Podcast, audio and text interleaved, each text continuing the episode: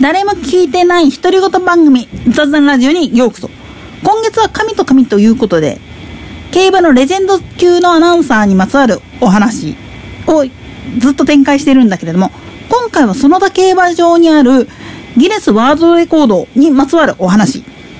なんでやねん。はい、そうこう。今月のテーマは神と神。つまり、杉本清と吉田勝彦にまつわるお話をやっているっつったでしょうがな。今回はこれは吉田さんの記録であると同時に、園田競馬場だからこそ達成できた記録というお話なんですよね。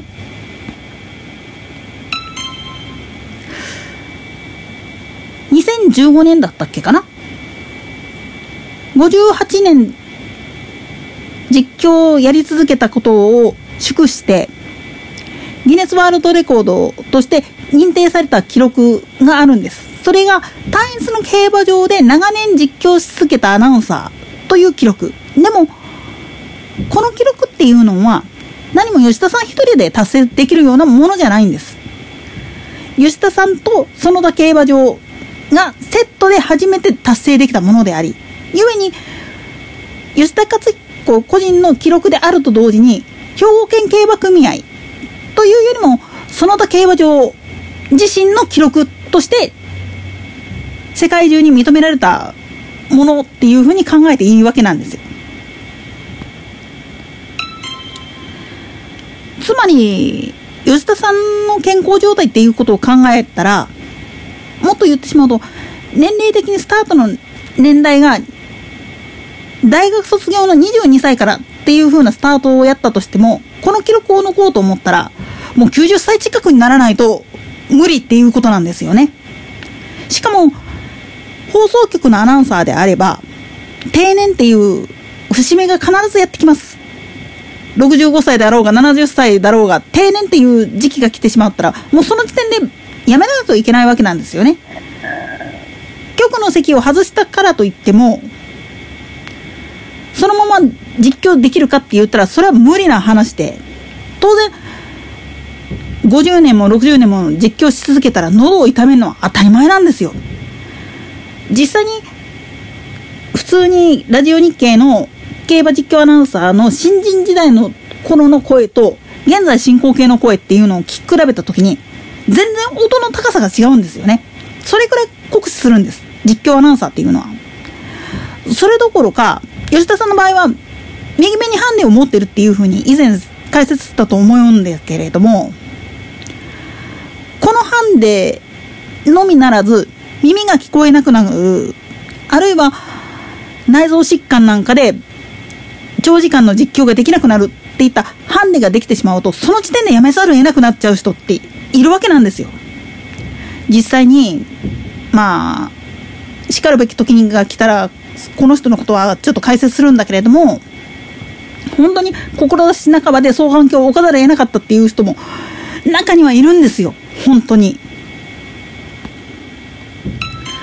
と同時に、日本のみならず世界中にはいろんな競馬場があるんだけれども、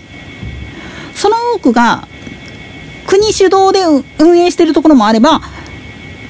民間企業がやってるところもあるんだけれども、その政治的な事情があったり、あるいは経営的な方針変換のために、クローズドするっていうのはよくある話なんですよ。特にアメリカなんていうのは、昔あった競馬場がいつの間にかなくなってるなんていうのはザラですから。で、オーストラリアなんかの場合だったら、いわゆるピクニックレースっつって、素人さんばっかりがやる競馬っていうのも存在するもんだから、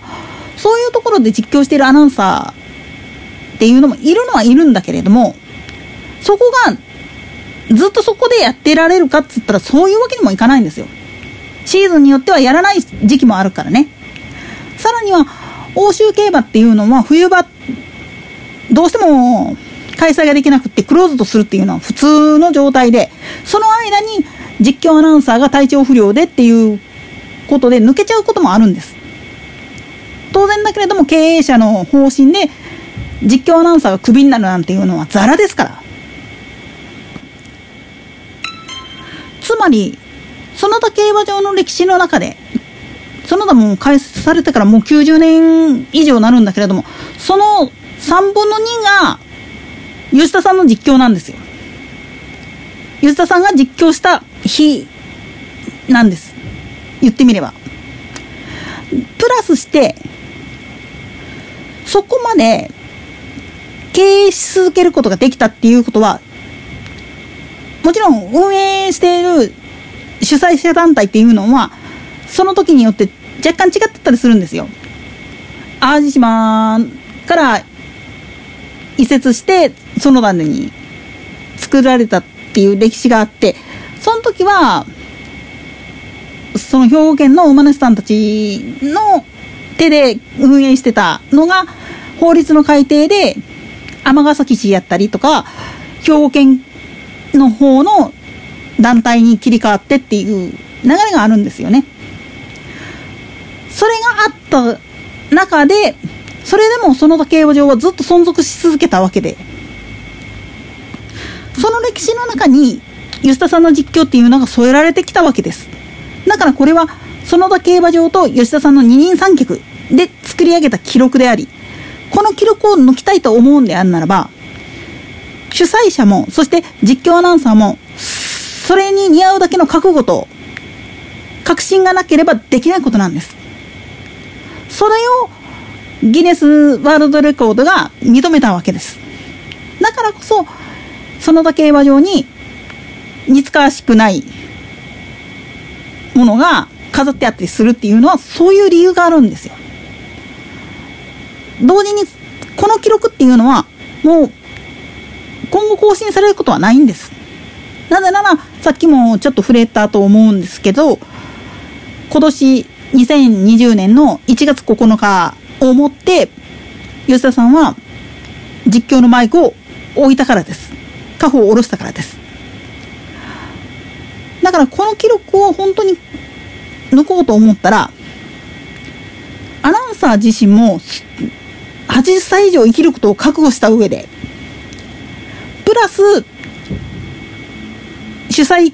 者である JRA や各都道府県あるいは市町村の競馬運営の組合が覚悟を決めた上でやらないとできないことなんです。それくらい実は難しい記録であると同時に絶対的な信頼関係がなければ無理っていうやつなんです。